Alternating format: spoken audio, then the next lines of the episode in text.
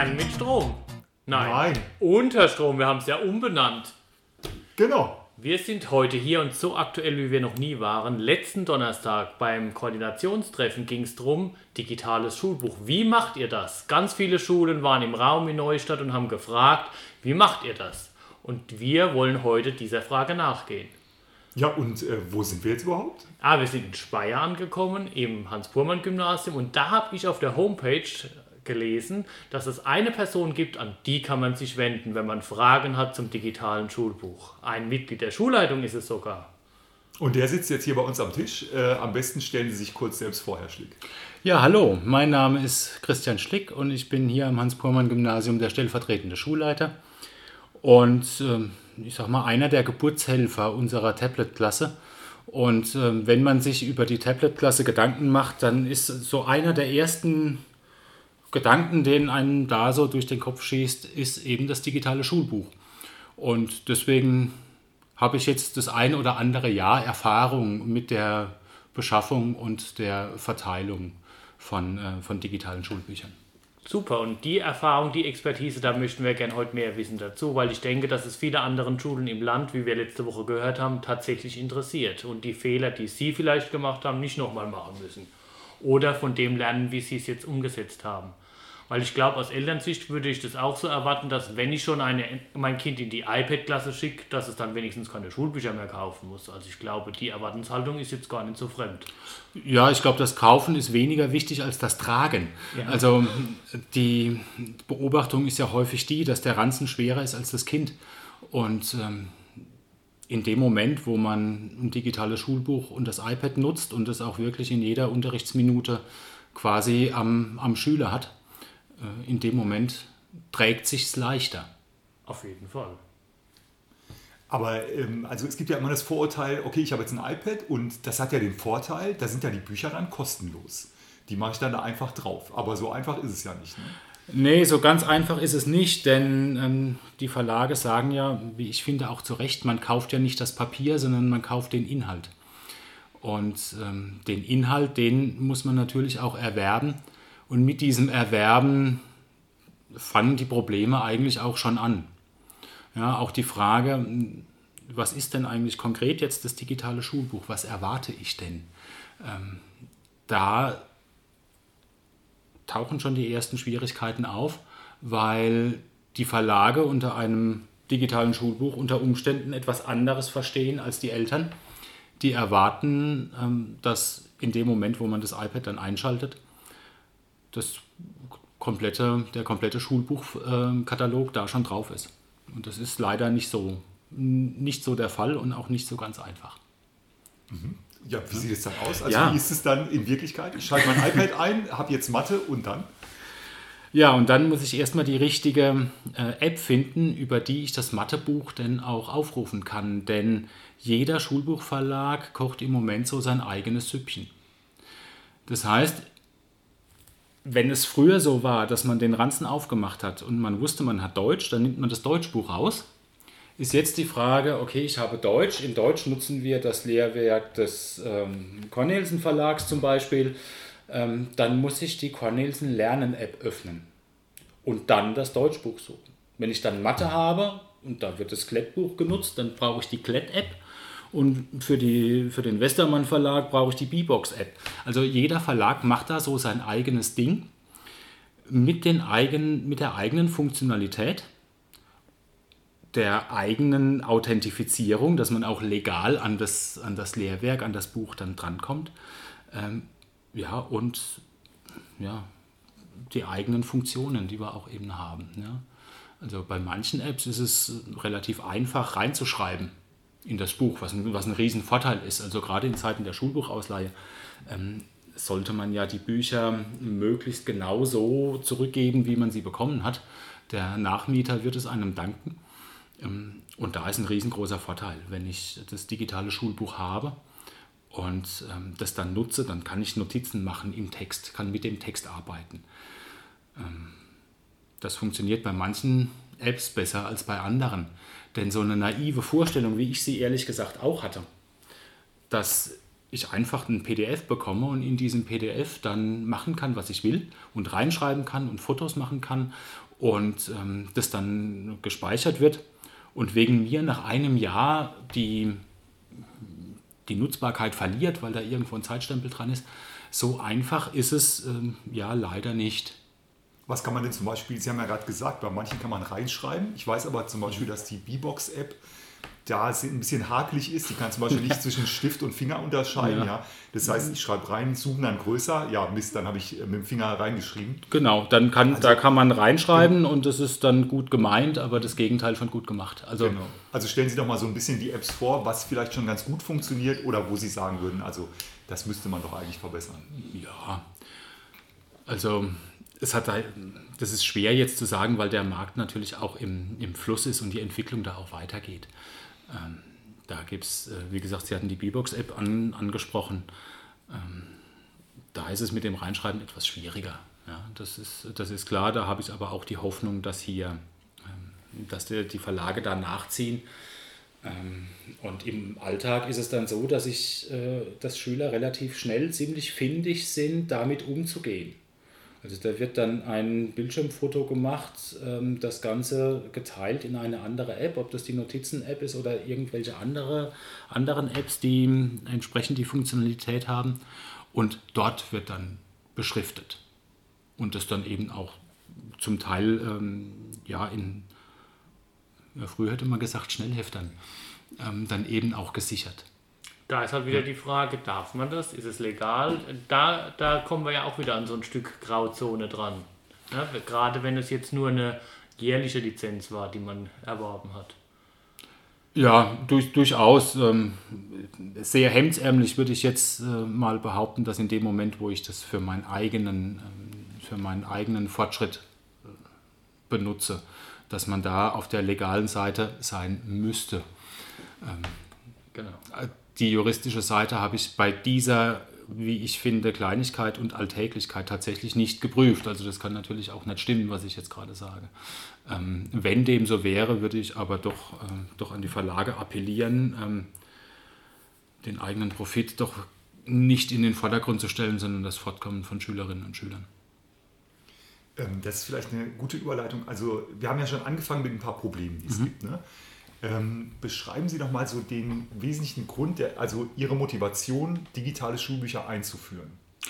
Ja, also wie gesagt, im Jahr 2020 ging es los bei uns ähm, mit einer Tablet-Klasse und da war der Bedarf an digitalen Schulbüchern auf jeden Fall da, weil wie gesagt, eines der häufigst genannten Argumente von Eltern, ähm, dass das Kind in die Tablet-Klasse geht, war der leichtere Schulranzen.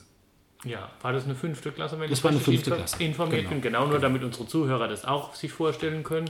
Und haben Sie dann am Anfang parallel gearbeitet? Haben Sie auch die Bücher eingeführt und die Apps? Oder wie sind Sie im ersten Jahr quasi vorangegangen und wie gehen Sie heute vor? Also im ersten Jahr hatten wir, ähm, weil wir auch wirklich nicht wussten, was da genau auf uns zukommt, hatten wir die Eltern gebeten, an der Schulbuchausleihe teilzunehmen. Ähm, damit auf jeden Fall als Backup das analoge Buch zu Hause da ist. Ähm, parallel dazu haben wir die, die digitalen Lehrwerke in Form von Print Plus Lizenzen oder ähnlichem angeschafft. Die Verlage waren da auch sehr großzügig. Also das war jetzt, war jetzt so, dass da die, ähm, der, die Kosten, die wir dann äh, auch nicht weitergegeben haben an die Eltern, auch so gering waren, dass wir sie auch nicht weitergeben mussten. Ja, ähm, die Verlage haben, waren da auch sehr, sehr daran interessiert, Rückmeldungen zu bekommen. Wie ist es denn, wenn man jetzt eine, eine Klasse hat, die wirklich voll ausgestattet ist? Ähm, was funktioniert gut, was funktioniert weniger gut? Was würdet ihr euch wünschen? Äh, was braucht ihr nicht? Ja, also da war die, die Zusammenarbeit da relativ gut, sodass wir im ersten Jahr und im zweiten Jahr auch noch ähm, da, da parallel gefahren sind.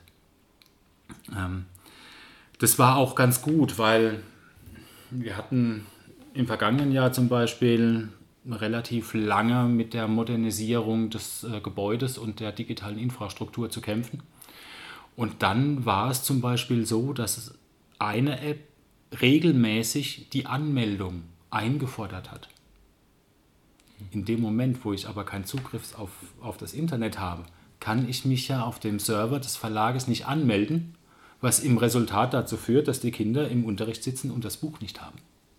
Ja, also das ist so eine, ein Aspekt, ähm, wo ich auch die, das eigene Süppchen von den Verlagen ähm, kritisch hinterfragen ähm, muss, was die Alltagstauglichkeit angeht. Ja, wenn ich jetzt ähm, kein stabiles WLAN hätte in der Schule und äh, würde eine solche, eine solche App nutzen, das wird nicht funktionieren.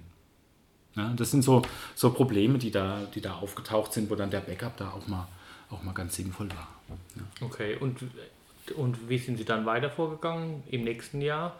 Wurden dann nur noch digitale Schulbücher angeschafft oder haben Sie das Prinzip der Doppelausstattung weitergeführt? Wir haben jetzt in, in diesem Jahr, hatten wir gesagt, weil ja auch die Anzahl der, äh, ich sag mal, der Kunden letzten Endes, ja, also die Anzahl der Kinder, die ein digitales Lehrwerk dann brauchen, auch wirklich äh, so groß ist und die, äh, ja, ist die, die Leistungsfähigkeit der Schulverwaltung an Service einfach übersteigt.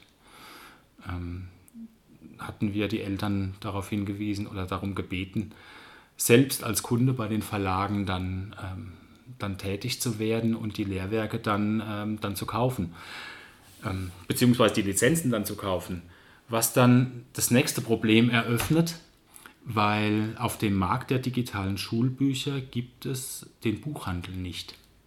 Das heißt, der Service, der der, Bu welcher der Buchhandel liefert, den gibt es nicht. Das bedeutet ganz konkret, wenn ich jetzt für meine Tochter die Bücher kaufe in allen Fächern, die, die es hat, dann brauche ich ein ein Kundenkonto bei Verlag A, ein Kundenkonto bei Verlag B, ein Kundenkonto bei Verlag C. Dann muss ich mich damit auseinandersetzen, wer ist denn jetzt eigentlich Kunde?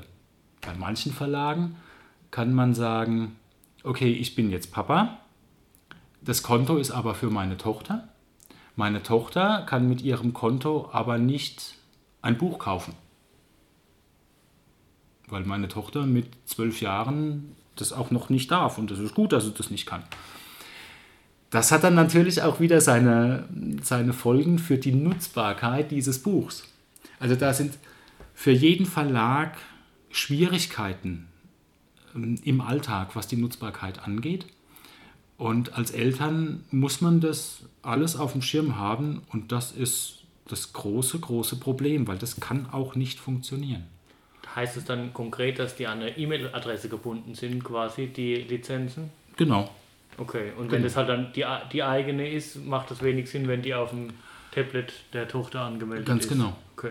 Ganz genau. Also wenn ich jetzt mein, mein Konto oder ein Konto da anlege, christian.schlick.hpg-speyer.de ähm, und meine Tochter will das nutzen, dann hätte sie mit der Nutzung ja auch vollen Zugriff auf mein Konto. Das kann gut sein, wenn es um die Nutzbarkeit des Buches geht, kann aber auch den einen oder anderen Nachteil mit sich bringen. Ähm, andere, Verlage, andere Verlage schieben da einen Regel vor, was dann aber auch dazu führt, dass die Login-Daten vielleicht in dem Moment, wo das Kind sich anmelden muss, während dem Unterricht, nicht da sind. Und dann sitzt das Kind da und hat kein Buch. Mhm. Also da sind viele Dinge, die im, die im Alltag zwischen Minute 13 und 14 im Matheunterricht scheitern können. Okay.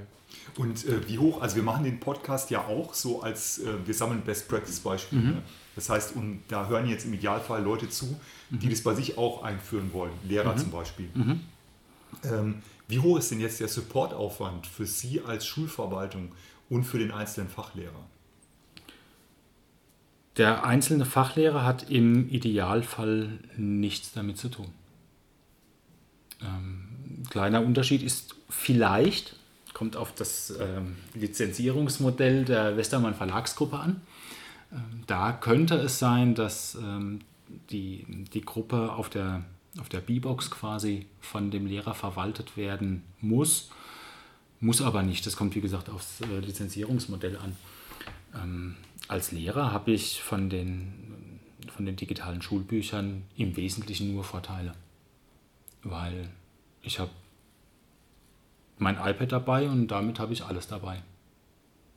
Und wenn man dann ähm, vielleicht auch freundlich mit der Schulleitung redet, dann ist es auch möglich, dass äh, Kollegiumslizenzen zur Verfügung gestellt werden. Also wir machen das bei uns. Und ähm, dann lau laufe ich mit dem iPad in jede Klasse und habe jedes Schulbuch mit dabei. Und das ist auf jeden Fall ein großer Vorteil. Äh, gerade in Sprachen, wenn dann auch noch äh, Hörbeispiele oder, äh, oder Videos oder ähnliches ähm, dann da auch passend zum Buch an der jeweiligen Stelle auch einbindbar sind. Ähm, also da habe ich als Lehrer einen, einen riesengroßen Vorteil. Aber die, ich meine, wenn ich jetzt zum Beispiel Klassenlehrer bin, äh, wie hoch ist der Supportaufwand mit Eltern, die sich melden, was sie gerade beschrieben haben? Ne? Der Login funktioniert nicht oder Passwort vergessen, der Klassiker. Ja, das kommt immer mal wieder vor. Ne? Also den, den Aufwand habe ich schon. Ich kann jetzt nicht sagen, ich habe in, in jeder Schulwoche drei Anrufe, das ist, das ist nicht so. Am Anfang der, äh, des Schuljahres sind die Probleme mh, hm, häufiger als in der Mitte. Häufig nochmal ähm, im November klassischerweise. Äh, das hängt damit zusammen, dass ein Verlag äh, keine Jahreslizenzen, sondern eine Lizenz über ich glaube, 400 Tage ausgibt. Und wenn es dann ein mehrjähriges Buch ist, und dann freut man sich am Anfang des Schuljahres, dass das Buch noch funktioniert und wundert sich dann im November oder im Oktober, dass das Buch auf einmal nicht mehr funktioniert, weil die Lizenz abgelaufen ist. Ja, und das sind dann, ich meine, das sind dann Dinge, die sind schnell geklärt. Das, äh, das auf jeden Fall. Ja, aber ich sag mal, der digitale äh, das, die, die, die, die, Entschuldigung, die digitale Dividende, dass der Lehrer sozusagen den Schülern direkt Aufgaben geben kann. Das kann ja nur funktionieren, wenn ich jetzt an die B-Books denke, wenn ich als Lehrkraft auch die verwalte, die Schüler verwalte. Nur dann kann ich denen ja auch das was ist, das ist weitergeben. Richtig. Ja, ne? das, ist, äh, das ist richtig. Und in dem Moment, ähm, wenn ich die, die B-Box nutze, das ist aber das einzige Modell von den okay. Verlagen, wo, was, wo genau diese Funktionalität eben hat äh, dann muss ich äh, in der Verwaltung der B-Box die Klasse angelegt haben und ich muss der Lehrer dieser Klasse sein. Ja. Und ähm, das macht es dann auch notwendig, dass ich, dass ich als Lehrer dann auch für die Beschaffung der Lizenzen sorge. Weil und da wird es dann schon wieder schwierig. Und im Umständen, unter Umständen sogar in Vorkasse trete für die Klasse, ne? weil ich ja das auslegen ja. muss. Ja, also ich sag mal, die Print Plus Lizenzen, die von den Verlagen verkauft werden, äh, die sind deswegen so günstig, weil der ganze Distributionsaufwand ausgelagert wird. Ja. Das ist der einzige Grund. Ähm, wenn ich genau die gleiche Lizenz kaufe, die dann nicht Print Plus Lizenz heißt, dann bezahle ich als Endkunde 4 oder 5 Euro mehr. Ich habe genau die gleiche Leistung. Nur bin ich Endkunde. Ich bekomme eine Lizenznummer, ich gebe die ein, ich kann das nutzen. Und das heißt also, so machen Sie das auch. Ne? Also Ihre Eltern, Sie, mhm. quasi, Sie geben die Schulbuchliste aus, genau. Sie kaufen aber kein gedrucktes Buch, sondern kaufen dann einfach diese Standalone-Lizenz. Ne? Also Sie brauchen genau. auch kein gedrucktes Buch mehr. Habe ich das richtig verstanden? Sie brauchen es nicht unbedingt. Ähm, manchmal, also ich rede mal jetzt von meiner Tochter, die in der Tablet-Klasse ist, da haben wir die, an der Schulbuchausleihe teilgenommen dass wir die, die Bücher analog zu Hause haben und dass sie mit ihrem iPad in der Schule arbeiten kann oder auch zu Hause, weil da einfach noch nicht so, oder uns noch nicht so ganz klar war und unserer Tochter auch noch nicht so ganz klar war, wie arbeite ich denn? Arbeite ich, indem ich in das Tablet reinschaue und in ein Heft schreibe? Arbeite ich auf dem Tablet mit geteilten Bildschirmen? Das hängt von der Arbeitsweise des Kindes ab. Und äh, da war aus unserer Sicht äh, noch nicht der, die Arbeitsweise so verfestigt, dass wir uns äh, hätten festlegen wollen. Machen Sie da irgendwelche Vorgaben? Weil bei uns in Bad Bergzabern am Gymnasium haben wir das jetzt auch eingeführt, mhm. dieses Schuljahr. Und ähm, wir beobachten, dass es, äh, also es gibt einen Wildwuchs. Ne? Mhm. Manche Kinder arbeiten mit dem iPad mhm. komplett, wie Sie es beschreiben. Mhm. Ne? Die haben die Notiz-App, die haben das Schulbuch, machen alles auf dem iPad. Andere kommen damit nicht klar, weil die mhm. zu stark abgelenkt sind, machen mhm. Social Media nebenher. Mhm. Also haben Sie da für sich schon so, eine, so Vorgaben gefunden? Oder ja, das? ja, klar. Also äh, zum einen ist es so, dass wir gesagt haben, es wird ein klassisches Heft geführt in analoger Form und die Kinder schreiben mit einem normalen Stift auf normales Papier. Damit ist natürlich trotzdem möglich, wenn jetzt ein Lückentext auszufüllen ist oder eine Abbildung zu beschreiben ist. Das kann man natürlich auch auf dem iPad machen und da kann man auch die entsprechenden Notizen, ähm, Notizen-App oder ähnliches benutzen, äh, so als Analogon zu dem Schnellhefter, wie ich vorhin gesagt ja. habe. Ähm, wenn ich jetzt einen längeren Text schreibe, dann schreiben die Kinder den mit einem gescheiten Stift in ein gescheites Heft. Weil das, die, das feinmotorische Feedback, das ich vom Schreiben bekomme, ist, war uns sehr, sehr wichtig. Dass wir gesagt haben, das machen wir auf gar keinen Fall. Und ähm, mit unserer Tablet-Klasse sind wir jetzt in Jahrgang 7. Und ähm, da ist es auch immer noch so, dass die Hefte, Hefte führen. Und das muss ich auch sagen, mit der Entscheidung bin ich auch völlig im Reinen. Das, die würde ich wieder so treffen. Wenn ich dann in der Oberstufe bin und ähm, da denke ich, äh, da haben wir auch sehr viele Schüler, die, äh, die ein Tablet nutzen. Wie die das nutzen, das mögen sie bitte selbst entscheiden. Und wie ist es in den Nicht-Tablet-Klassen? Darf da jeder ein elektronisches Endgerät Nein. benutzen? Nein. Ähm, das hängt einfach damit zusammen, ähm, bei den Tablet-Klassen haben wir die Möglichkeit, äh, durch die Einbindung der, der iPads in unser MDM-System, ja, zu sagen, ähm, jetzt ist das Gerät gesperrt. Und wir können auch am Ende der Stunde sagen, ähm, du hast jetzt in der Stunde das Schulbuch benutzen sollen. Und ich sehe aber, du hast Safari aufgehabt für fünf Minuten. Ich sehe, du hast Fotos aufgehabt für fünf Minuten. Und ähm, ja, auch drei Minuten das Schulbuch, aber drei Minuten sind halt zu wenig. Und diese Möglichkeit habe ich nur mit einer Einbindung. Klar. Und diese Einbindung ist uns äh, sehr, sehr, sehr wichtig vor allem in den Jahrgängen, in denen normalerweise die Eltern schwierig werden. Also aus Sicht der Kinder, sprich ähm, 8, 9, 10. Ja, also da wollen wir die Möglichkeit haben, hier Einfluss zu nehmen. Und deswegen sagen wir in Tablet-Klassen, da sind die Geräte eingebunden, da könnt ihr die benutzen und sollt die benutzen. Und in der Oberstufe habt ihr die entsprechende Reife, dass ihr euch an die Regeln, die wir haben und die ihr kennt, dass ihr euch auch an die haltet. Und dann können sie das auch benutzen. Und MDM heißt, Sie haben wahrscheinlich eine externe Firma und man muss einen geringen Betrag bezahlen, wahrscheinlich, ne? damit es ins Genau. Mobile Device Management Ja, ganz wird. genau. Ganz genau. Okay, aber das heißt, wenn ich es jetzt richtig verstanden habe, eine Schulbuchausleihe ist für den Bereich digitale Schulbücher bei Ihnen an der Schule gar nicht möglich. Das ist nicht nur bei uns an der Schule so, sondern das ist im Moment äh, auch noch, äh, ich sag mal, Stand der Entwicklung. Ähm, ich habe Hoffnung, dass das im kommenden Jahr anders sein wird. Ähm, ich weiß, dass man seitens der Schulbuchausleihe da an einer Lösung strickt, die vielversprechend ist. Ich habe eine große Hoffnung. Ich Ja, die darf, Ja. darf man haben. Darf Ja, man haben. also, weil ich bin wirklich davon überzeugt, dass die, das Gelingen von Digitalisierung in Schule daran hängt, ob das Verteilen von Schulbüchern und der Nutzung auf digitalem Wege auch gelingt. In dem Moment, wo das scheitert, scheitert Digitalisierung an Schule, weil man als Eltern und als Kind immer sagt, ja, in der Schule funktioniert es ja eh nicht. Und wenn das die Grundhaltung gegenüber Digitalisierung ist, dann braucht man gar nicht anzufangen. Ja, also es muss funktionieren. Und ich muss als Kind meine Schulbücher nutzen können. Und ich muss auch einen einfachen Zugangsweg haben.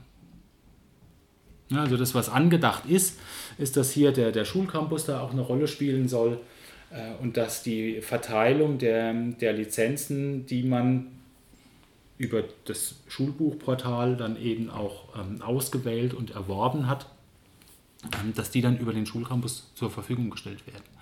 Und das ist eine Sache, die kann ich mir sehr gut vorstellen.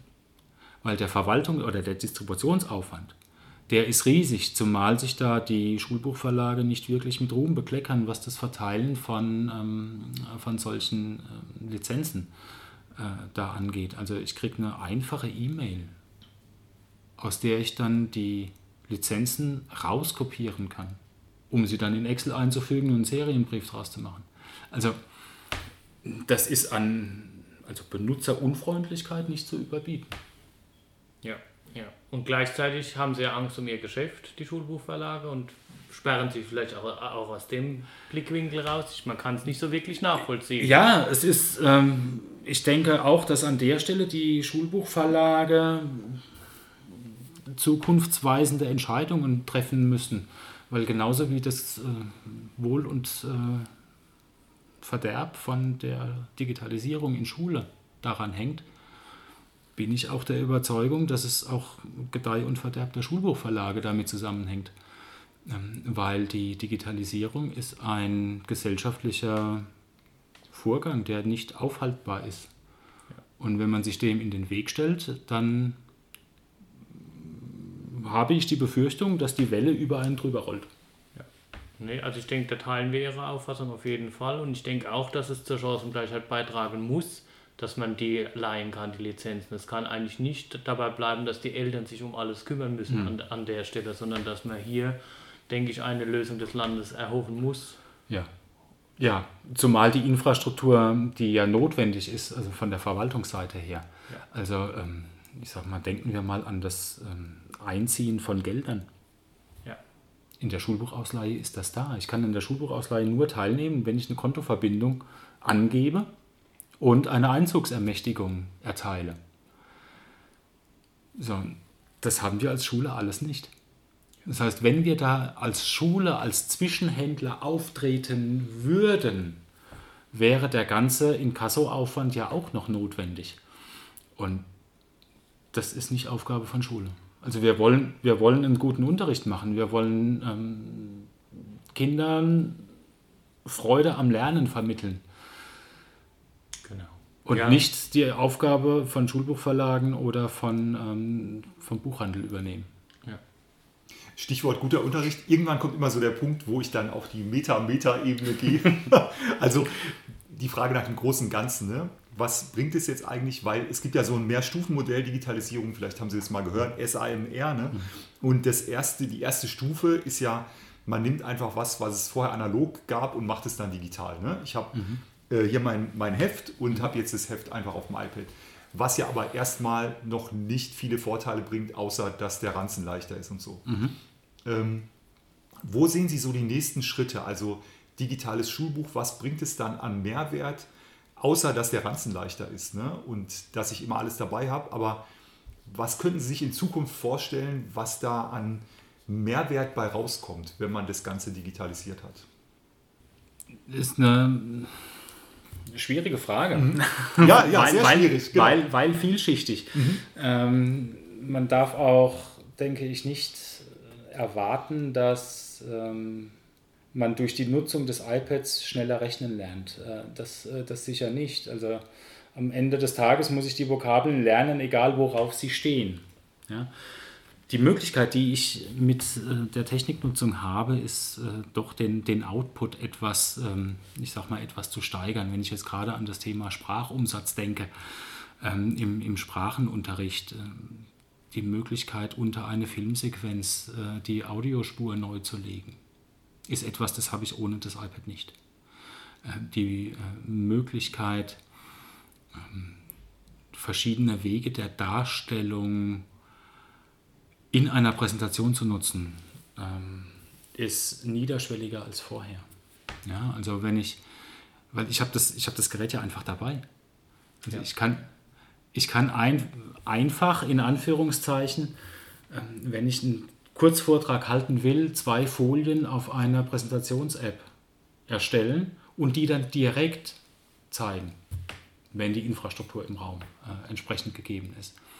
Ähm, also da sind viele Wege, für die es in der Vergangenheit mehrere Schritte gebraucht hat. Also ich muss mich in einen Computerraum einbuchen, ich muss in den Computerraum rein, ich muss ähm, dafür sorgen, dass die Schüler sich am Schulnetz anmelden können. Dann brauche ich zur Präsentation des, der erstellten PowerPoint oder Keynote brauche ich dann auch nochmal den Raum. Dann muss ich sicherstellen, dass der Schüler auch von dem Rechner, an dem er sitzt, auch dann präsentieren kann, weil da eine Kabelverbindung existieren muss. Die ganzen Zwischenschritte hat man dann nicht mehr, was dann auch die Häufigkeit von solchen Präsentationen äh, oder dem ja, Reden vor einer größeren Gruppe ähm, dann ja auch erhöht. Und damit der Output einfach erhöht, erhöht wird. Aber läuft es sich letztlich dann darauf raus, jeder braucht ein iPad? Ja. Also es ist ich sag's mal ganz platt, Hybride sind Mist. Also das haben wir im, in der Corona-Zeit auch miterlebt. Ähm, da war man froh, dass man seine Schüler endlich wieder im Klassenraum hatte, wenn auch nur zur Hälfte. Und dann will man sich mit den Schülern auseinandersetzen und auf die Schüler eingehen. Und diejenigen, die dann über äh, Remote zugeschaltet sind, die fühlen sich ausgegrenzt und ähm, machen nicht mit. Und es ist völlig vorwurfsfrei jetzt von meiner Seite, also wirklich. Ähm, und nutzen die Zeit lieber, um auf der anderen Hälfte des Bildschirms irgendwas zu zocken. Das kann ich verstehen, hätte ich als Schüler wahrscheinlich genauso gemacht. Ähm, das heißt, da war dann die Wahrnehmung auch, ja, ich bin doch im Unterricht, aber ich habe nichts davon. Ja, also, und so ist, es, so ist es hier auch. Wenn ich die Infrastruktur von, einer, ähm, von dem digitalen nutzen möchte, dann kann ich sie nur sinnvoll nutzen, wenn ich in der Gruppe, in der ich, in der ich bin, die gleichen Voraussetzungen habe.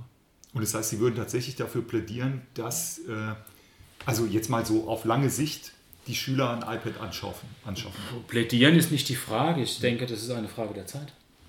Also das ist die Entwicklung, von der ich, von der ich vorhin gesprochen habe. Die Frage ist für mich nicht, äh, ob irgendwann Schüler mit einem, mit einem iPad im Unterricht sitzen, sondern wann. Okay, ich glaube, dann sind wir schon fast für die Schlussrunde angelangt, oder? Ja, ganz kurz, ich habe ich hab noch du, eine du Sache aufgeschrieben. Ah, genau. Wie kommt das Ganze eigentlich bei den, äh, bei den drei Gruppen an? Ne? Kollegen, Kolleginnen, Schüler, Schülerinnen, Eltern. Klar, hm. das wird jetzt nochmal eine sehr lange Antwort. Ja, das aber kann auch so, was sind so die Ich sag mal, von, von, wel, von welchen Schülern sprechen wir? Von denjenigen, die ein iPad nutzen oder von denjenigen, die es nicht tun? Ja. Sowohl als auch. Ja, ja, genau. Beides ja beides. Genau, interessant. Der, weil die, die keins haben, sind die zum Beispiel neidisch, sagen die, oh Gott, das möchten wir auch gern, oder sagen die, äh, ja, also Also in der, äh, bei der Zusammensetzung der, der fünften Klassen in der Tablet-Klasse, äh, da war es in den vergangenen Jahren immer so, dass wir fast alle Wünsche auch, auch erfüllen konnten.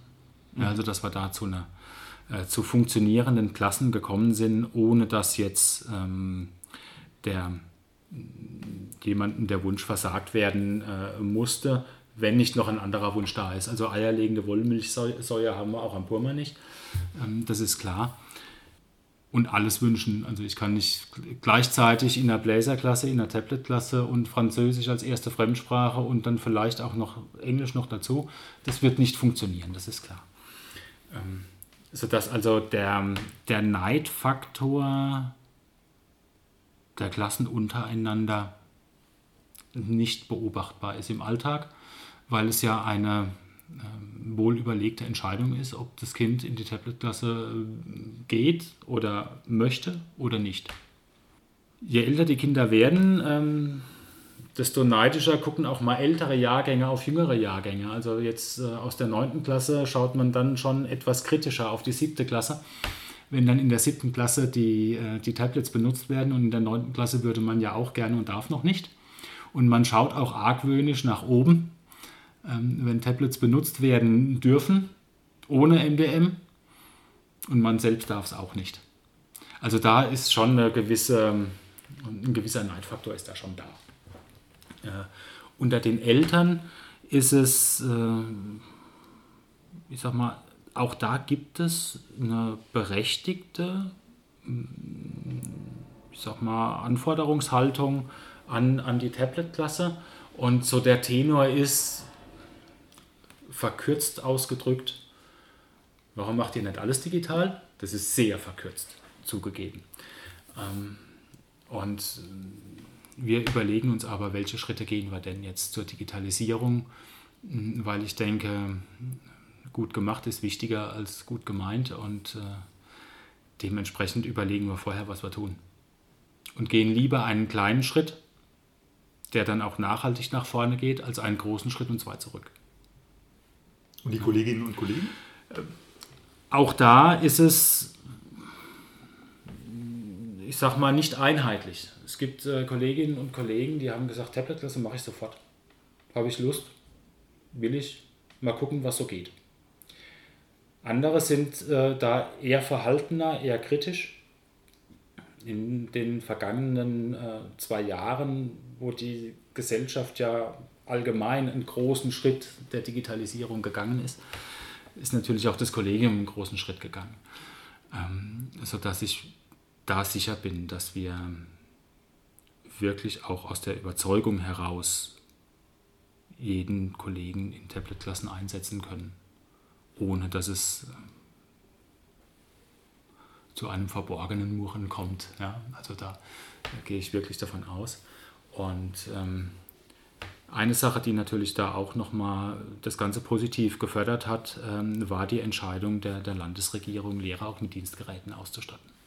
Mhm. Das ist insbesondere dann sinnvoll, ähm, damit so eine Infrastruktur funktioniert, muss es eine einheitliche Infrastruktur sein. Also wenn ich ein Gerätezoo habe, ähm, mit unterschiedlichen Update-Varianten von irgendwelchen Betriebssystemen, das, ich kann mir nicht vorstellen, wie das funktionieren soll. Und äh, durch diese Ausstattungsoffensive haben wir einen ähnlichen Gerätepark. Und der ist dann auch verwaltbar und da kann man auch Fragen beantworten. Und da kann man auch unterstützen und zielgenau unterstützen. Ja, also die Digitalisierung in Schule wird äh, nach wie vor kritisch begleitet, aber wohlwollend kritisch. Ja, also eine, mhm. eine Abwehrhaltung nehme ich nicht wahr. Und wenn Sie heute die grünen Tafeln abhängen würden in den Sälen? Würde ich mich sehr darüber ärgern. Also ich bin ein leidenschaftlicher Tafelschreiber. Und ich will nicht auf die Tafel verzichten, ähm, weil vom Unterrichtsgeschehen her ist, gibt es kein Medium, das in der angemessenen Geschwindigkeit so dynamisch einsetzbar ist wie eine gute alte Kreidetafel. Okay. Das ist doch ein schönes Schlusswort, aber ja, Sie sind noch nicht ganz entlassen. Wir kommen zu, uns, zu unserer Schlussrunde, die ein, ein bisschen mit Spaß ein bisschen mit Humor gewürzt und du hast immer so die Standardfrage dabei. Genau, also wir stellen immer so mehr oder weniger die gleichen Fragen, manchmal variieren wir ein bisschen. Sie müssen ganz schnell antworten, es gibt nur okay. entweder oder und wir machen natürlich auch mit. Äh, ja. Äh, wobei so langsam ist langweilig eigentlich und die Hörer, die ja treue, die treuen Doch, Hörer, die, vielen Hörer, die ja. wissen es ja alles schon, aber wer neu dazukommt.